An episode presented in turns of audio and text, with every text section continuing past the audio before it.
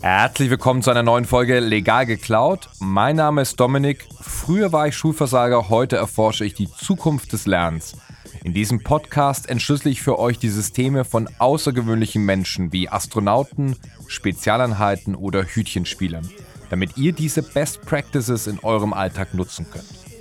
Genug gelabert, los geht's.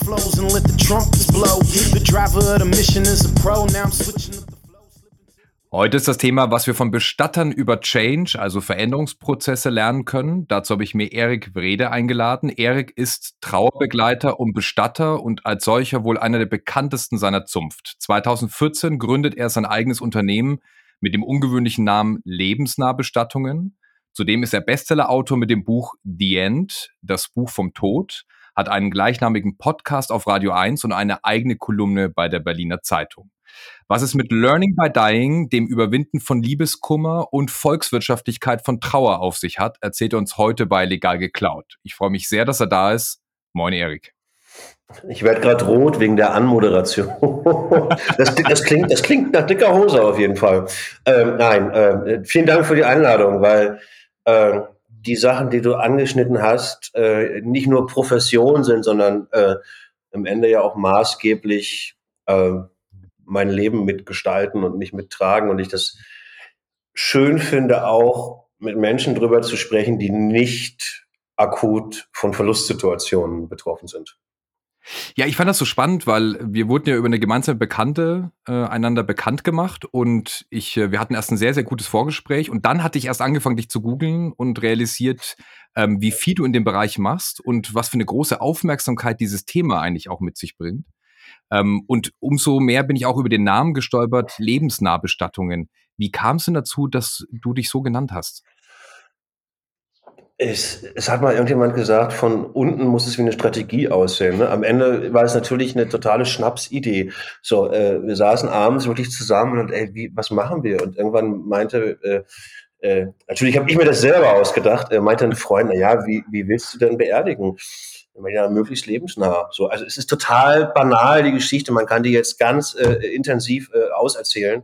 Ähm, aber am Ende war es eine Schnapsidee. Ähm, es war klar, dass es ein Bestattungshaus wird und es gab auch, äh, es gab sogar andere Namensideen, die ich aber irgendwie echt verdrängt habe. Ähm, und ich muss aber sagen, dass der Name einfach insofern Programm ist. Ich hatte letztens ein schönes Gespräch mit einer Freundin, die bis jetzt zum Glück noch niemanden verloren hat. Und ich habe ihr so ein bisschen über unsere Arbeit erzählt. Und ihre Antwort war irgendwann, na ja, aber genau so sollte das doch sein. Und dann meinte ich, ja, siehst du, da wollte ich hin. Ich wollte, dass Abschied nehmen so ist, dass wenn du es dir ausmalst, wie es in der perfekten Welt läuft, so schlimm das ist, was da passiert, ähm, dass man dazu ja. die Möglichkeiten bekommt. Das ist die Namensgeschichte. Ja, und, und das ist aber insofern so spannend, weil das ist ja ein sehr bewegendes Thema in vieler Hinsicht. Und ich bin aber total dran hängen geblieben an diesem Namen, der irgendwie Hoffnung auch gibt, ja. Ähm, in einer komischen Art und Weise und auch diese Sichtweise, das so ein bisschen zu drehen und das Leben da reinzubringen in diesen Kontrast mit dem Tod, fand ich eben sehr, sehr spannend. Ne? Ja, wohl eins, eins ist ganz, ganz wichtig, da muss man sehr, sehr doll, oder muss ich doll aufpassen.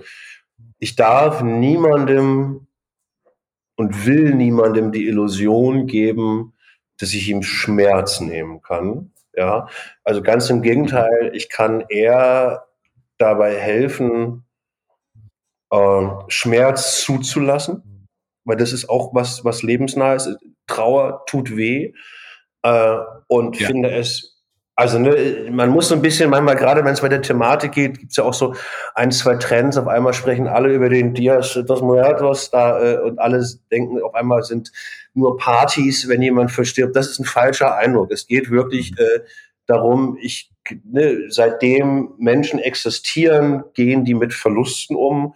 Und ich bin fest davon überzeugt, dass es quasi Kulturtechniken gibt, mit Veränderungen umzugehen. Mhm und, und die kann ich auf viele verschiedene Arten adaptieren. Das ist vielleicht die beste Formulierung. Ne? Und äh, wir reden jetzt natürlich über was sehr, sehr ja. Bewegendes, aber abstrakt betrachtet.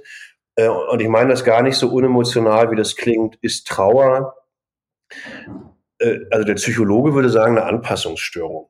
Ja, du hast eine Situation, die willst du nicht haben, die hast du dir nicht selber ausgesucht und im schlimmsten Falle bist du dabei auch noch allein und du musst sie irgendwie lösen. Und wenn du damit nicht zurechtkommst, hast du ein Problem, dich an eine neue Situation anzupassen. Und das ist eigentlich das, was wir oder wo wir Menschen bei begleiten, sich in einer neuen Situation zurechtzufinden und eine Basis zu finden, mit der Veränderung umzugehen. Und ich glaube, das ist was, was, was, was gerade, wenn du jetzt, was vielleicht bei Trauer dann das Spezielle ist, ähm, äh, ich kann, egal wie schön ich es mache, da wird immer ein Riesenloch im Herzen dieser Menschen bleiben oder in deren Erinnerung. Und ich glaube, dass man lernen, und ich glaube, dass man, oder ich, ich sehe, dass man lernen kann, damit umzugehen. Ja, und äh, ich habe letztens, es ist äh, schlechter, schlechter Vergleich, äh, aber er haut manchmal hin. Wenn ich einen Finger verliere, ja, wird das am Anfang ganz, ganz, ganz doll wehtun. Äh, am Anfang wird es mir andauernd auffallen, aber in ein paar Jahren lerne ich mit der Hand zu arbeiten und kann trotzdem gut agieren. Aber wenn ich an die Stelle schaue, wo der Finger war, wird mir immer auffallen, dass der Finger weg ist und ich werde mich immer daran erinnern, dass ich mal fünf Finger hatte. Es ist nicht der beste Vergleich, aber du weißt, worauf ich hinaus möchte und ich glaube, dass das eigentlich das ist, ja. für mich in einer perfekten Situation erreichten Menschen nach einem Verlust, nach ein paar Jahren die Situation, dass er weiß, da war was, das habe ich verloren, das war mir wichtig, aber mein Leben ist weitergegangen und ich habe für mein Leben aus der Situation des Verlustes vielleicht sogar noch Sachen mitgenommen, weil das ist was, was ich immer wieder faszinierend finde, wie häufig ich äh, in, in, in Abwandlungen zu hören bekomme, wie beschissen das ist, was man da erlebt. Also es ist das Schmerzhafteste, was dir passieren kann. Aber wie oft ich auch höre, wie wichtig ja. das ist, das zu erleben. Ja, und das ist, äh, äh, äh also ne, die Pädagogik ist mittlerweile ja auch da, dass sie sagen, ne, Resilienz, dass du mit Situationen um, und man wächst an diesen traurigen Sachen und man wächst aber nur, wenn man, sagen wir mal, nicht animiert, wenn man, wenn man, wenn man wachsen gelassen wird. Und ich glaube, das ist ein Problem, wo wir quasi ein bisschen disruptiv auch in den Markt sind vor ein paar Jahren, weil wir relativ radikal gesagt haben, mich interessiert auch persönlich nicht, ob, wenn du jetzt zu mir kommst mit deinem Opa, äh, Vielleicht muss ich einmal quasi unser Modell erklären, wie wir arbeiten. Wir haben gesagt, weißt du was, für mich ist nicht die Frage, wie sieht die Urne aus oder wie sieht der Sarg aus, sondern meine Frage ist, was möchtest du mhm. als Mensch, der leidet von der Situation?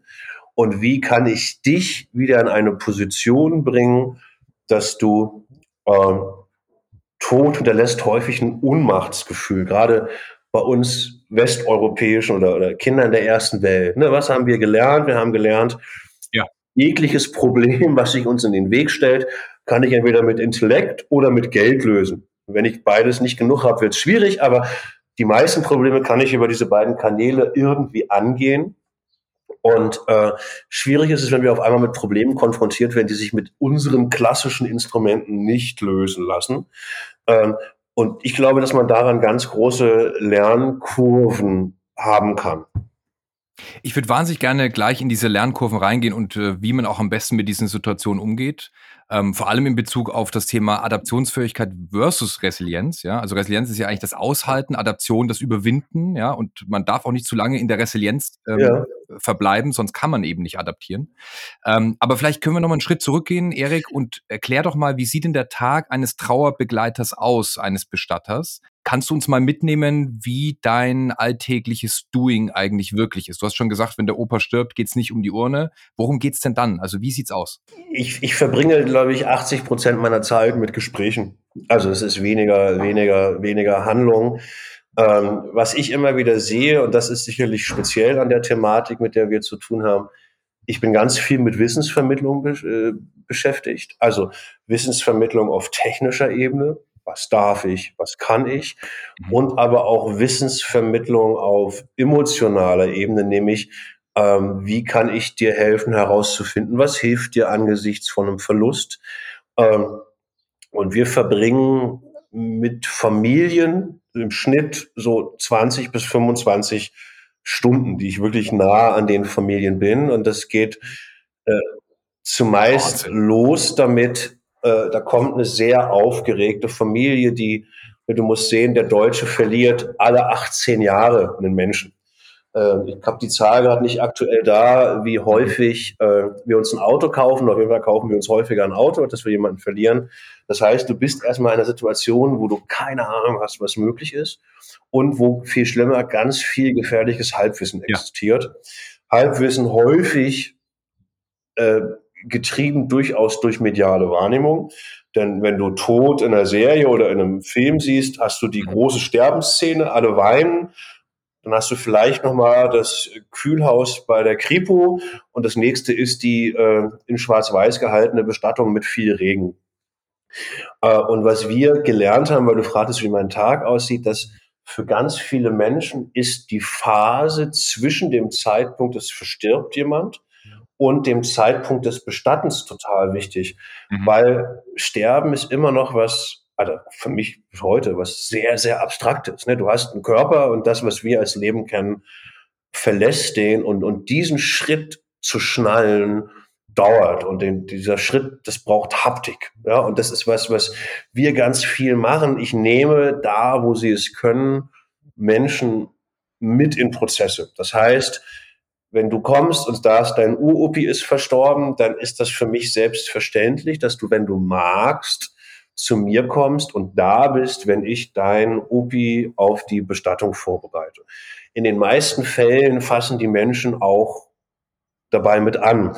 Ich hatte vorhin über Kulturtechniken geschrieben. Es war einfach sehr lange, sehr normal, dass wenn du in einer dörflichen Gemeinschaft gelebt hast, ist völlig klar, dass sich die Dorfgemeinschaft um den Verstorbenen kümmert. Das hatte einen Vorteil, der Tod war im Alltag integriert und war nichts, was so ganz weit weg war von einem.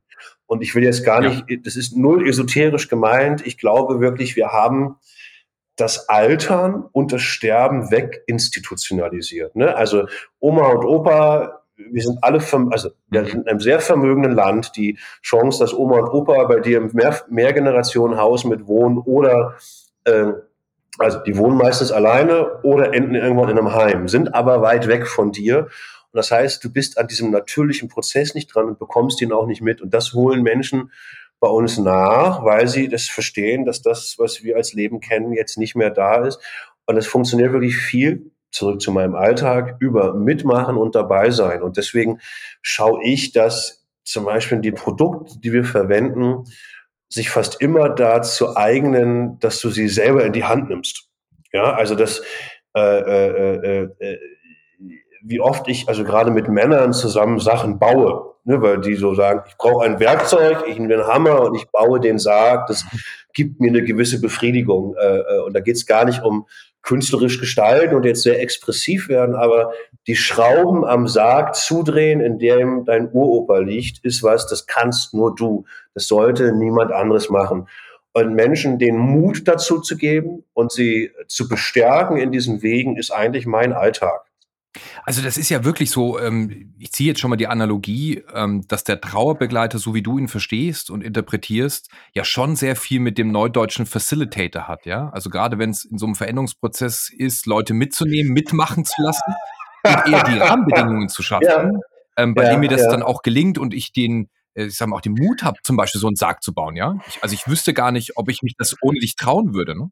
Ich sag, also was ich mit meinen tollen Kollegen immer sage, ist, wir machen Räume auf.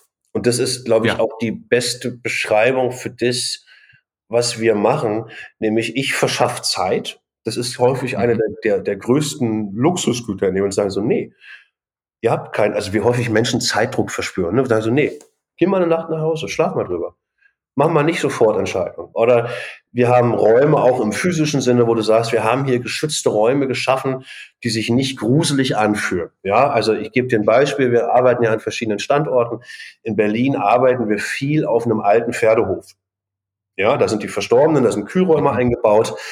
Dieser Ort hat so gar nichts Gruseliges an sich. Dass du fühlst dich wirklich wie, äh, äh, äh na, romantisch nicht, aber du fühlst dich an einem sehr wohligen Ort. Du hast natürlich eine sofort so Bauernhof-Assoziation ähm, und bist dann eher überrascht, dass du da auf jemand Verstorbenes trifft. Aber das war mir auch wichtig, weil ich wollte weg von künstlich gruseligen Bildern. Weil ich kann dir sagen, dass zum Thema Mut mhm. machen, bei uns so neun von zehn Menschen machen diese Schritte alle mit. Und ich habe bis jetzt wirklich, ich glaube, in all den Jahren eine negative Erfahrung, wo jemand einfach eine psychische Disposition hatte, von der ich nicht wusste, äh, der das nicht verkraftet hat. Alle anderen sagen, es ist was unglaublich Bestärkendes, äh, Gewissheit zu haben, Ruhe ja. zu sehen. Ähm, weil was du oder was auch deine, deine Zuschauer oder Zuhörer wissen müssen, ist, es gibt so ganz viele Fragen beim Thema Sterben, die sich erst beantworten, wenn ich den Körper sehe. Ganz häufig herrscht die Frage, hat er gelitten, als er gestorben ist? Ne? Also hat er Schmerzen gehabt? Und wenn du dann jemanden siehst, der wirklich ein, ein entspanntes Gesicht hat und du diesen Körper nochmal siehst, siehst du, wie das Menschen entspannt. Und und das Zweite, was, was ganz häufig gebraucht wird, ist Klarheit. Ich bin immer wieder fasziniert, wie genial unser Gehirn dabei ist, Realitäten wegzuschieben. Ich hatte, äh, um das an einem, an einem, an einem harten Beispiel, ich hatte eine, eine junge Dame aus dem Ausland, die für einen großen Erdölkonzern arbeitet. Ihr Vater lebte in Berlin verstarb, er war, glaube ich, der Trinker, äh, und sie kümmerte sich um die Bestattung und die haben den nach ein paar Wochen gefunden, der sah wirklich, die körperliche Zersetzung war weit fortgeschritten. Diese Frau wollte unbedingt ihren Vater sehen. Das war eine der wenigen Male, wo ich meinte so, willst du das wirklich? Und die musste da rein. Und ich habe irgendwann Folgendes verstanden. Die musste das sehen, um irgendwie festzustellen, ist es mein Vater? Weil was passiert war, die äh, Berliner Polizei rief sie an und sagte, wir haben jemanden gefunden. Äh, laut Personalausweis, den er bei sich hatte, ist es ihr Vater. So, Größe passt auch, müsste ihr Vater sein. Ähm, wie lange in ihrem Kopf herumspukte, dass der auf eine seiner Zechtouren seinen Ausweis verloren hat und jemand anderes diesen Ausweis hat. Ne? Also die brauchte diese Gewissheit. Und das wird jeder von deinen Zuhörern, die das erlebt haben, wie lange man braucht, um zu verstehen, da ist jemand nicht da. Ich habe ne, also so, äh, ich habe das große Glück gehabt, bis ich Bestatter geworden bin, gar keine großen Verlustgeschichten in meinem Leben gehabt zu haben. Ähm, das erste war dann mein Opa, da war ich aber schon Bestatter und äh, ich war fasziniert, wie lange ich versucht war. Mein Opa ist Automechaniker gewesen und ich habe mit dem an, an, an alten Motorrädern und sowas rumgeschraubt. Und wenn ich jetzt am Schrauben war, wie oft ich versucht war, das Handy zu nehmen und meinen Opa anzurufen und mir sagen musste, nee, der ist tot, der ist weg, Krass. ich wollte ihn halt fragen. So. Und wie lange der Kopf braucht, dass diese Information ankommt. Und bei diesen Prozessen unterstützen wir Menschen, weil, ne, wenn ich es hart formuliere, die Technik des Bestattens ist keine Raketenwissenschaft. Das kann jeder, der nicht komplett auf den Kopf gefallen ist. Ja, äh, was wir halt können, ja, du, du lachst, aber das, das, das, das, da musst du jetzt nicht Abitur zu haben, das zu machen. Ähm, aber die Kunst. Ich habe nur ein sehr schlechtes Abitur, ja. Also. ich, ich, erinnere mich gar nicht mehr an mein Abitur. ich habe es zumindest an der Uni geschafft damit. Ähm, was ich sagen wollte, ist, äh, äh, die Kunst ist es herauszukitzeln, wenn ich mit dir da sitze wo ist denn der Punkt, wo Dominik, also gerade bei äh, Männern der ersten Welt, dass, mal, dass, der mal, dass der mal heult, dass das mal rauskommt aus dem, dass das scheiße wehtut. Oder wo der ja. Punkt ist, wo wir beide das Gefühl haben, okay, Genau jetzt verabschiedest du dich gerade. Jetzt fängst du an, das zu erkennen. Und es ist nichts, was du innerhalb von 20 Minuten rausfindest. Ne? Also jeder, der mal in der Therapie war, ich glaube, so eine Kurzzeittherapie sind 20 Stunden. Das ist die Zeit, die wir auch miteinander verbringen. Mhm. Und wir haben es irgendwie geschafft, und das bin ich immer froh drüber, dass bei uns eine Bestattung nicht mal teurer ist als woanders. Wir haben uns halt nur auf andere Sachen konzentriert. Wir haben gesagt, du, ich verkaufe dir keinen Sarg. Wir haben ja. einen ökologischen Standardsarg, der ist da. Was mich interessiert ist, wenn ich arbeite oder meine Kolleginnen arbeiten müssen, das ist der Moment, wo wir auch bezahlt werden wollen. Das ist relativ ab, also transparent abbildbar. Abgefahrenes Konzept. Also vor allem, was ich so spannend finde, ist dieses Involvement in vieler Hinsicht, ja, das emotionale Involvement, das Erleben in diesen Orten, die du kreierst, ähm, aber eben auch das Mitmachen, das Doing. Lass uns doch mal systematischer einsteigen. Also wie geht man denn jetzt am besten in Situationen um, wo man diesen Kontrollverlust erleidet? Beziehungsweise wie begleitet man jemanden am besten? Ne? Also kannst du das systematisieren? Gibt es da Phasen, in denen sich das unterteilt, die du dann erkennst? Das hört man ja immer wieder, dass es so irgendwie so ein Fünf-Phasen-Modell gibt oder ähnliches. Also grundsätzlich würde ich dir bei allen Phasenmodellen äh, die widersprengen sich dann teilweise auch gegenseitig. Ich glaube, es ist so, natürlich muss ich gewisse Abläufe im Kopf haben, aber im Endeffekt reagiere ich immer auf mein Gegenüber. Und das Erste, was eigentlich immer gut funktioniert, das wirst du aus deiner Lebenswelt auch kennen, äh, wenn du in einer Firma von der Belegschaft stehst und denen sagst, wir müssen umdenken, wir müssen uns auf was Neues konzentrieren, wir müssen an einigen Stellen auf was Neues gehen, dann stärke ich doch meistens, also so mache ich es in der Arbeit, erstmal das, wo die Menschen sich sicher sind. Ich sage so, das kannst du, das machen wir. Das ist auch weiterhin sicher, weil ähm, ein Gefühl, was ich ganz häufig äh, bestätigt sehe in der Arbeit, äh, dass die Angst vor etwas häufig größer ist als die Realität. Also ne, auch die Angst vor Veränderung ist häufig größer als nachher die, die Problemsituation in dem Moment. Ganz genau. Und deswegen stärke ich eigentlich immer erstmal den Rücken und schaue quasi, ne, wo ist denn der Punkt, wo ich gut ansetzen kann. Ne? Also um das an, an praktischen Beispielen zu machen, wenn ich mit dir da sitze, würde ich gucken, okay, wo ist denn die Basis, auf der du stehst? Äh, wo sind denn die Sachen, auf denen du dich sicher fühlst? Ne?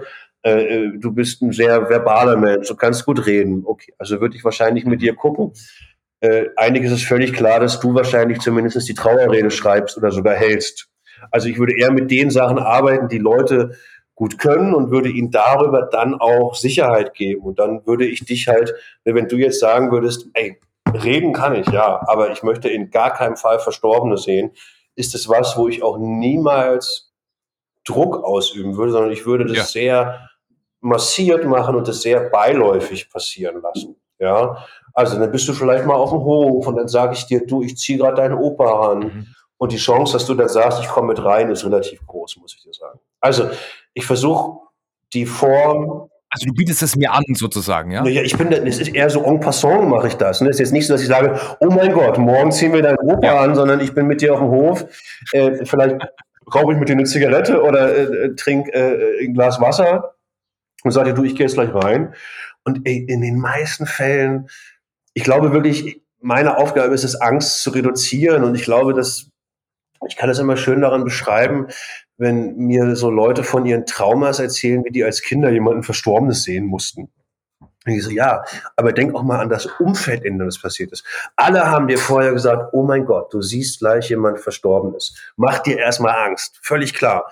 Und das ist, glaube ich, dann mein Job, mhm. äh, dich da abzuholen, dir zu sagen, was erwartet dich denn da hinter der Tür, wenn wir da beide reingehen. Das mache ich. Ich beschreibe dann, was ich gesehen habe. Ich würde dir sagen, du, ich habe ihn gesehen, der hat sich nicht groß verändert, der hat vielleicht eine Wunde, weil er operiert worden ist.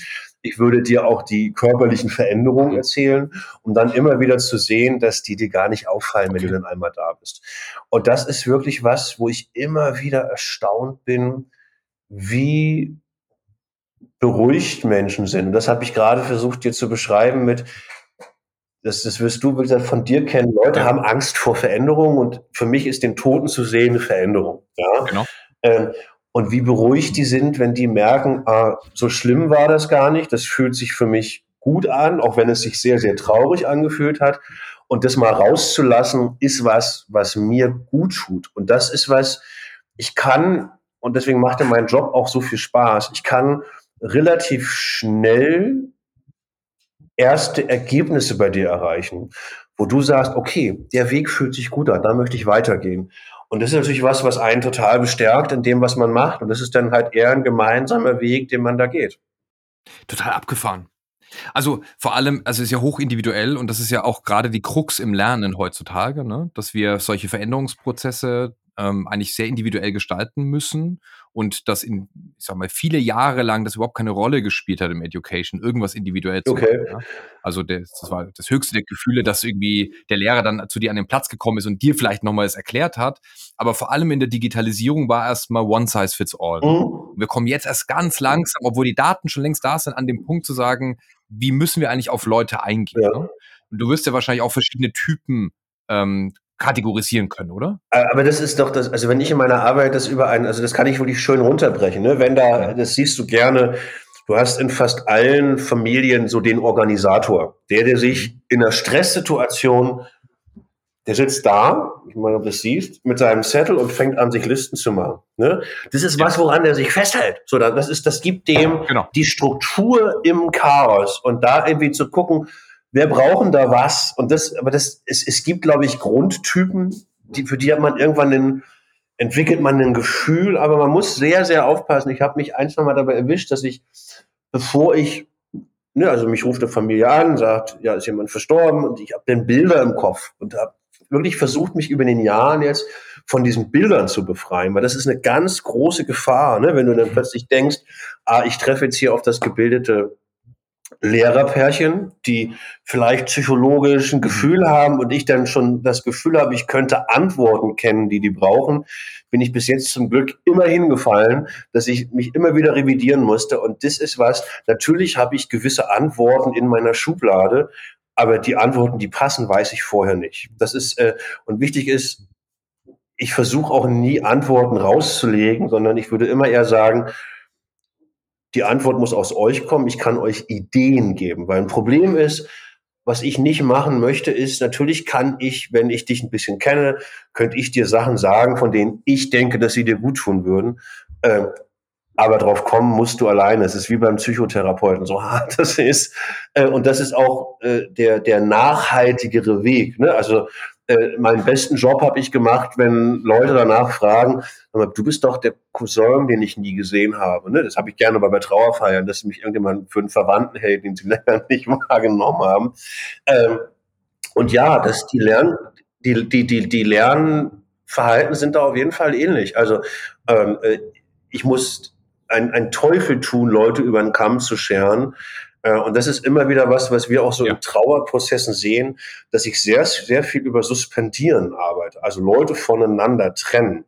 Ja, also um dir ein Beispiel zu geben, mhm. äh, äh, wir haben in den Städten, wo wir arbeiten, viele Menschen, die in der Diaspora leben. Die sind aus Süddeutschland, kommen die nach Berlin oder kommen die nach Leipzig.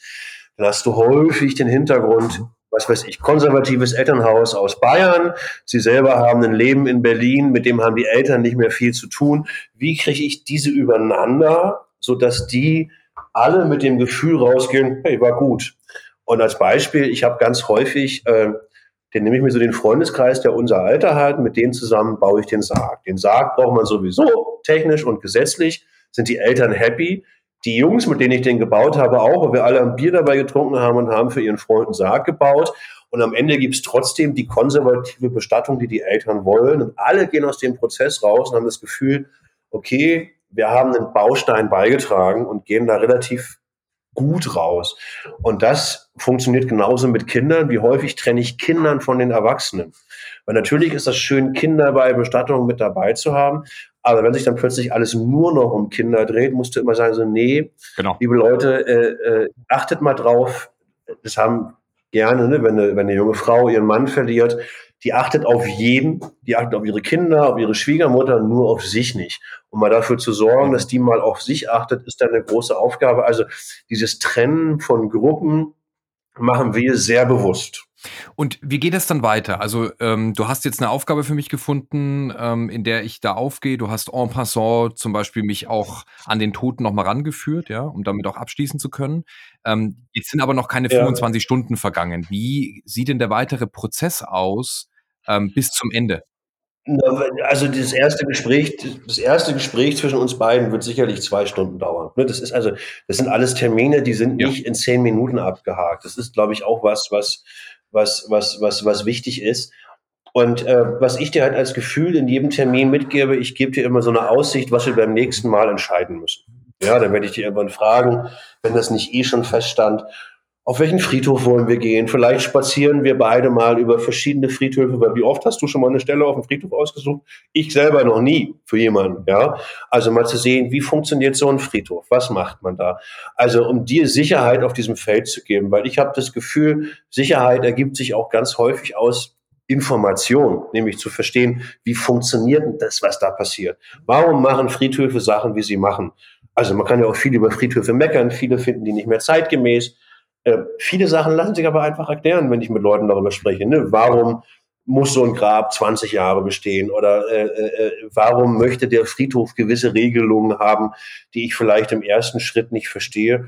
Und damit versuche ich dir für deine Entscheidungen, die anstehen im Prozess, Sicherheit zu geben. Und dann werden wir, was weiß ich, einmal den Friedhof aussuchen, dann werden wir anfangen, uns zu überlegen, wie soll denn diese Abschiedszeremonie aussehen? Wie gestalten wir die? Wer kommt da? Trennt man Leute voneinander? Wo ist denn der Moment, wo du trauern darfst? Ne? Also was ich häufig mache, ähm, äh, äh, äh, wenn dir jetzt als junger Mann was passiert, Riesenfreundeskreis, viele kennen dich, finde ich das häufig schwierig, eine Beerdigung zu haben, wo 500 Leute sind.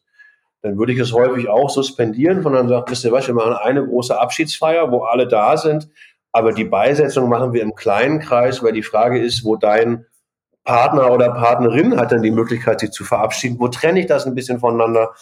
Und das dauert einfach lange. Und dann gehst du auch immer wieder ja. nach Hause und überlegst dir Sachen. Äh, und äh, ich sage dir, guck mal, das sind die drei Wege, die du gehen kannst. Der Weg hat folgende Vor- und Nachteile. Und versuch auch immer besser herauszufinden, wo sind denn Fragestellungen, die du hast. Ne? Also äh, natürlich müssen wir uns auch mit gewissen Gegebenheiten, die einfach rechtlich uns umgeben, ne? also äh, abfinden. Ne? Wenn du jetzt sagst, du möchtest auf den Friedhof, dann wird das mit gewissen Regeln verbunden sein und die muss man durchdenken. Jetzt ist ja so, ähm, dass diese gleichen Rahmenbedingungen, wie du gesagt hast, äh, ob das jetzt gesetzlicher Natur sind oder irgendwelche anderen Gründe und wie ich mich auf eine sinnvolle Veränderung einlasse, das hat ja auch relativ viele Businesses, sage ich mal, durch Covid-19 getroffen. Ja, ist ja auch quasi wie ein Gesetz so eine Pandemie. Ja, du, jeder muss plötzlich gewisse Spielregeln mit einhalten, aber sie werden ja sehr unterschiedlich ausgelegt von unterschiedlichen Firmen. Es gibt ja auch Krisengewinner aktuell.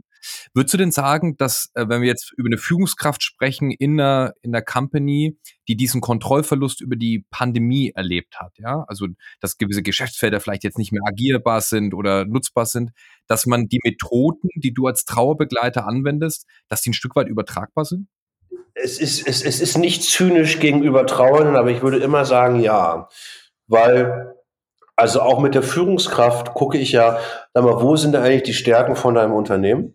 Also auf was kannst du dich verlassen? So, was von diesen Stärken würden gerade gebraucht und kann ich die eventuell auch woanders einsetzen? Also um es plump runter, was ich vorhin meinte mit, du bist ein Wort des Mannes, du bist sehr geübt darin, also du weißt, wie du dich ausdrückst. Also werde ich gucken, wie ich mit dieser Stärke in so einer Extremsituation wie dem Trauern arbeiten kann. Ne? Oder wenn ich sehe, ah, der Dominik bastelt heimlich, das traut er sich nur keinem zu erzählen, werde ich gucken, wie ich diese Stärke einsetze, damit du in diesem Moment wieder Hoheit gewinnst über das, was du machst. Und äh, wie das nachher im einzelnen Fall ist, muss man sicherlich betrachten. Ne? Aber äh, kein Unternehmen gewinnt in so einem Prozess, wenn die zu schnell loslaufen. Ne? Also ich finde diese, diese Groundwork zu gucken, was ist denn das, was wir können und was ist denn das, was wir gerade brauchen ähm, äh, das ist, glaube ja. ich, der Hauptteil der Arbeit, diese Analyse sauber zu machen. Ähm, nur, dass ich die natürlich wahrscheinlich in schnelleren Prozessen mache, in den Trauerprozessen. Aber ansonsten glaube ich, dass die Situation insofern vergleichbar ist, ähm, zu wissen, was man braucht und ja. ob man jetzt eine Person ist oder ein Unternehmen, darüber würde ich gar nicht streiten. Ich glaube, dass da beide äh, abstrahiert sicherlich ähnliche Antworten brauchen. Und manchmal ist es wie das, was äh, und wahrscheinlich abstrahiert im Hirn auch ähnliche Dinge ablaufen, ja? Da bin ich mir sicher, auch da geht es ja häufig um, hab mal Mut kurz, oh, warte, äh, hab mal Mut kurz um die Ecke zu schauen. Ne? Also vielleicht ist das mit der Digitalisierung gar nicht so schlimm, wie du dachtest, ja. Okay, und vielleicht greift das erstmal dein Geschäftsmodell an. Und ich habe einmal, also ne, bevor ich Bestatter war, habe ich äh, in der Musikbranche gearbeitet über den den, den Tim Renner kennen wir auch unsere gemeinsame Freundin. Und ich habe einmal erlebt, wie es in der Branche geht, die Angst vor der Digitalisierung hat und plötzlich äh, halten andere, also ne, ich weiß nicht, ob du den Hintergrund weißt, bevor das Apple gab mit ihren MP3s und dem iTunes Store, gab es schon mal die Idee aus der Musikindustrie heraus zu sagen, wollen wir nicht alle zusammen einfach MP3s verkaufen? Die sind sich nicht einig geworden, weil denen die Gefahr nicht bewusst war, die von außen war. Ähm, und mittlerweile ist es die, die, die, die, der, der heilige Gral, den sie da haben. Äh, und ich glaube, dass dieses mutig um die Ecke schauen äh, was ist, was Begleitung braucht und was auch Bestärkung braucht, ähm, was aber auch aus Unternehmen wie auch Menschen selber herauskommen muss. Und also ihn gerade sich auf diese Stärken zu fokussieren, nicht zu schnell loszulaufen, ja, dann zu involvieren, mitzumachen, Informationen zu geben, um die Angst zu nehmen. Also so würde ich das jetzt äh, vielleicht an der Stelle mal so ein bisschen zusammenfassen. Ne? meine, was bringt dir denn Veränderungen, wo die Leute nicht mitgehen? Also dann hast du nachher eine frustrierte, es ist ja gerne mal ein Problem. Ne? Management versteht, was da passieren muss, aber die schaffen das nicht, ihre Belegschaft mitzunehmen. Äh, und bring mal oder implement, implementier mal Veränderungen in einem größeren System. Weißt du, ich habe zehn Mitarbeiter. Wenn ich bei mir irgendwas verändere, drehen schon alle durch und denkst so, hä, seid ihr, was ist denn, hä, ernsthaft? Weil die so in diesen eingefahrenen Wegen sind, ja. Und dafür ein Verständnis zu entwickeln, ist wichtig, ja. weil der eingefahrene Weg ist die Sicherheit. Ne? Das mache ich jeden Tag. Ich weiß, wie das funktioniert. Äh, und das will ich jetzt erstmal nicht verändern, weil ich weiß nicht, ob das danach eventuell, äh, ob ich mich da genauso sicher fühle. Und dann zu schauen, wie kann ich es denn schaffen, dass du um die Ecke schaust und dennoch deine Sicherheit mitnimmst, das ist, glaube ich, dann die Kunst. Und wie du sagst, eben wahnsinnig schwer, ne? Also aufgrund von so einem komplexen System, ne? von sehr vielen unterschiedlichen Motiven und Bedürfnissen, die da letztendlich drinstecken, ähm, unfassbar anspruchsvoll. Was wir eben probieren, ist so Stück für Stück die Temperatur zu verändern durch Herausforderungen, die aus der Komfortzone liegen. Ja. Und wir nennen das Lernen durch Schmerz. Ja? Also damit haben wir sehr gute Erfahrungen gemacht. ich, ich lade nicht böse, nur weil wir hatten dieses Learning by Dying. Es ist halt einfach so. Äh, und das ist, und das ist genau, das ist genau mein Übergang jetzt, Erik, ähm, weil ich dachte schon mit Lernen durch Schmerz, dass wir total crazy unterwegs sind. Jetzt hast du im Vorgespräch von von Learning by Dying gesprochen, ja? Was hat's damit auf sich? Sag mal. Na, das ist gerade ein bisschen ein geflügeltes Wort, dass wenn sich äh, relativ viele Pandemieleugner wenden sich gerne an Bestatter und ich sage, ey, komm einmal, also als die erste Welle war, komm in meine Kühlung Learning by Dying, schaust dir an, da liegen die Leute, da weißt du nicht mehr, wo hinten und vorne ist. Ähm, äh, und Learning by Dying heißt aber auch, ähm, ich habe ja, du den kennst, ich habe einen, einen, einen, einen, einen, einen wirklich wunderbaren Gast im Podcast gehabt, Henning Wieland. Der hat mal in den 90ern bei den Age-Blocks gesungen und war dann Juror bei äh, äh, The Voice Kids, glaube ich auch, oder? Genau, The Voice Kids. Äh, und der sagte in dem Podcast wirklich diesen Satz, das Beschissenste, was in meinem Leben passiert ist, ist der Tod meiner Mutter. Aber das war auch das Wichtigste, der ist hingefahren, als sie im Sterben lag, hat sich das getraut und der erzählte mir, äh, also ich kann das jetzt erzählen, weil der das öffentlich erzählt hat, äh, der hat sich vorher, hat er mit jedem deiner Freunde mal ein Jahr nicht gesprochen, weil er ein totaler Choleriker auch sein kann und einfach neue Relationen zu lernen durch Sehen von einem größeren Ganzen. Und da hilft Tod häufig, nicht zu sehen, okay, welche Probleme sind gerade wirklich relevant? Ist jetzt, ist es relevant, dass die größte Angst für mein Unternehmen darin bestehen sollte, dass eventuell wir gewisse Prozesse verändern müssen? Nein. Ähm, es kann halt nachher was nachhaltig Gutes dabei entstehen. Und ich glaube, dass das das Hauptding ist, dass man lernt, ich kann die Situation nicht ändern. Ich kann, wenn du mit Unternehmen sprichst, ich kann nicht ändern, dass da auf einmal ich mich mit Digitalisierungsprozessen beschäftigen muss. Aber was ich ändern kann, ist mein Verhalten dem gegenüber. Nämlich, dass ich das annehme und sage, ich muss damit umgehen und nicht in eine Schockstarre zu verfallen. Genau. Ähm, und das ist hier das Analoge. Der kann nicht ändern, dass seine Mutter stirbt, aber er kann zulassen, was der Tod seiner Mutter mit ihm macht. Und er hat viel mit ihm gemacht und er hat was Gutes mit ihm gemacht. Also Kontrolle suchen im Kontrollverlust sozusagen, ja? Das, was ich meinte, genau. Suchen nach deinen Stärken im Chaos. Äh, ich habe leider die aktuellen Zahlen nicht da. Die haben bei den Amis wirklich äh, untersucht, was zum Beispiel ein Trauer an volkswirtschaftlichem Schaden und auch falsch ausgelebte Trauer, das ist immens. Du musst dir einfach vorstellen, ne, in Deutschland ist es so, und da leben wir im Luxus, wenn du jemanden ersten Grades verlierst, kriegst du zwei Tage Urlaub. Zwei Tage ist nichts. Du hast einen Tag, an dem er stirbt und einen Tag Urlaub, an dem die Beerdigung ist. Ähm, und was ich aber zum Beispiel gesehen habe, das finde ich hochinteressant für Unternehmen, ähm, wie positiv Unternehmen bewertet werden, wenn die sich an die Seite der Trauernden stellen. Ja, also gerade bei Verlusten, wo jemand jünger verstorben ist, wenn da der Chef sagt, ey, weißt du was, geh mal nach Hause. Ist mir egal. Du bist jetzt 14 Tage mal nicht hier. Niemand, und wisst ihr was, Leute? Niemand ruft sie an. Niemand nervt sie. Ihr kommt bitte zu mir. Die Leute waren so loyal danach zu ihren Arbeitgebern. So. Und wir reden über, also was sind denn 14 Tage Urlaub? Das ist nichts für ein großes Unternehmen. Mhm. Und dennoch haben ganz viele Unternehmen keine sauberen Abläufe für so eine Situation, weil genau da kannst du bei deinen Mitarbeitern A, nachhaltig was bewegen und aber auch dich glaubhaft aufstellen im Sinne von, ja, ich stehe wirklich an eurer Seite und ich labe nicht nur als Unternehmen. Ja, kann man sich jedes äh, Employee Loyalty Program sparen, wenn man einfach mal da sinnvoller drüber nachdenkt. Ne? ja, vor allen Dingen, weil das, das, das also ich, ich, ich brauche, das sind die Momente, wo ich jemanden brauche, der mir den Arsch frei genau. hält. Entschuldige den Ausdruck. Ja. Ne? Also wenn die Kacke am Dampfen ist. Natürlich freue ich mich auch über äh, Incentives, ist alles in Ordnung.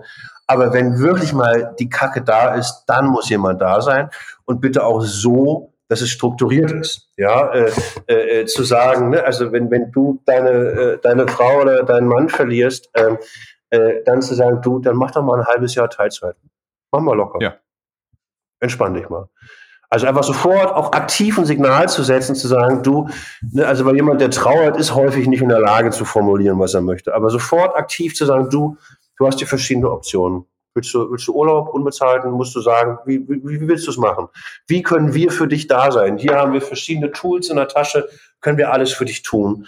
Ähm, und gerade bei Unternehmen ab einer gewissen Größe, da ist es ja auch Dauerzustand, nicht nur, dass die Mitarbeiter jemanden verlieren, äh, sondern auch, dass jemand aus der Belegschaft stirbt. Ja, also ne, äh, natürlich werden wir alle immer älter, äh, äh, aber wenn ich sehe, wie häufig Belegschaften, Chefs und Unternehmen damit überfordert sind, wie gehe ich denn damit um, wenn in meiner Belegschaft jemand stirbt? Wie ist da der Informationsfluss? Ja, ähm, ähm, äh, das ist in Sachen, wo Deutschland auf jeden Fall noch Entwicklungsland ist. Da gibt es Länder, die wirklich weiter sind, weil sie verstanden haben, was ihre Belegschaft und ihre Mitarbeiter in diesen Momenten brauchen. Ja, es ist ein bisschen wie in Schulen. Äh, das Erste, was ich immer einmal ist, seid ehrlich. Mhm. Also ganz, ganz banal, weil nichts ist schlimmer als fehlende Informationen, die dann so mit Gossip aufgewertet werden. Ja, da stirbt einer aus der Abteilung 12 dann weißt du, dass die Abteilung 13 einen Tag damit beschäftigt ist, sich zu überlegen, warum ist der gestorben. Aber wenn du einmal rausgehst und sagst, Mike Schmidt aus der Abteilung 12 hat einen Herzinfarkt gehabt, also einmal eine klare Information rausgeben. Wir als Unternehmen werden zur Trauerfeier das machen und liebe Leute, wollen wir für seine Kinder eine kleine Spendensammlung machen. Bam. Hast du alles im Keim erstickt. Du bist selber in der Position, dass du sagen kannst, wir tun was, wir helfen, wir versuchen da zu sein. Ähm, so einfach das ist, das kriegen die wenigsten Unternehmen hin. Und genau so, so äh, also Gossip und gefährliches Halbwissen bremst dann weiterhin das System im Unternehmen. Erik, eure Ansätze sind ja wirklich sehr außergewöhnlich, ne? Also auch von dem, wie du das einschätzt und ähm, über welche Punkte du sprichst, die vielleicht äh, manche irgendwie gar nicht sich trauen würden, da irgendwie anzusprechen. Woher holst du dir denn äh, deine Inspiration, nachdem ihr das so anders seid als die Branche? Also von wem klaust du legal gewissermaßen?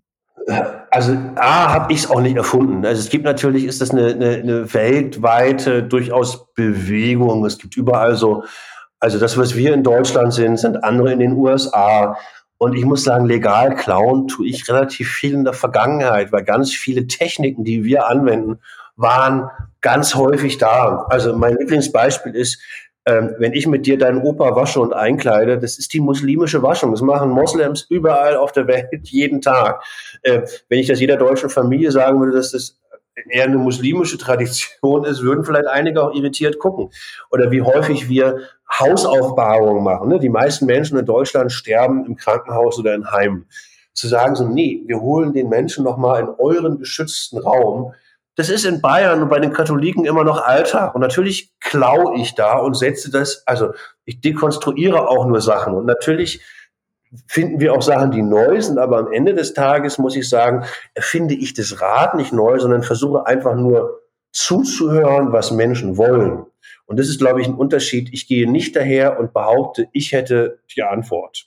Was für ein fantastisches Schlusswort. Und ich finde, viel mehr Leute, die auch im Bildungssektor sind, sollten sich genau das ähm, letztendlich beherzigen. Vielen Dank, Erik, für deine Zeit. Ja. Echt wahnsinnig spannend, mal den Einblick in eine Welt zu bekommen, die doch oft noch so verschlossen ist. Vielen Dank.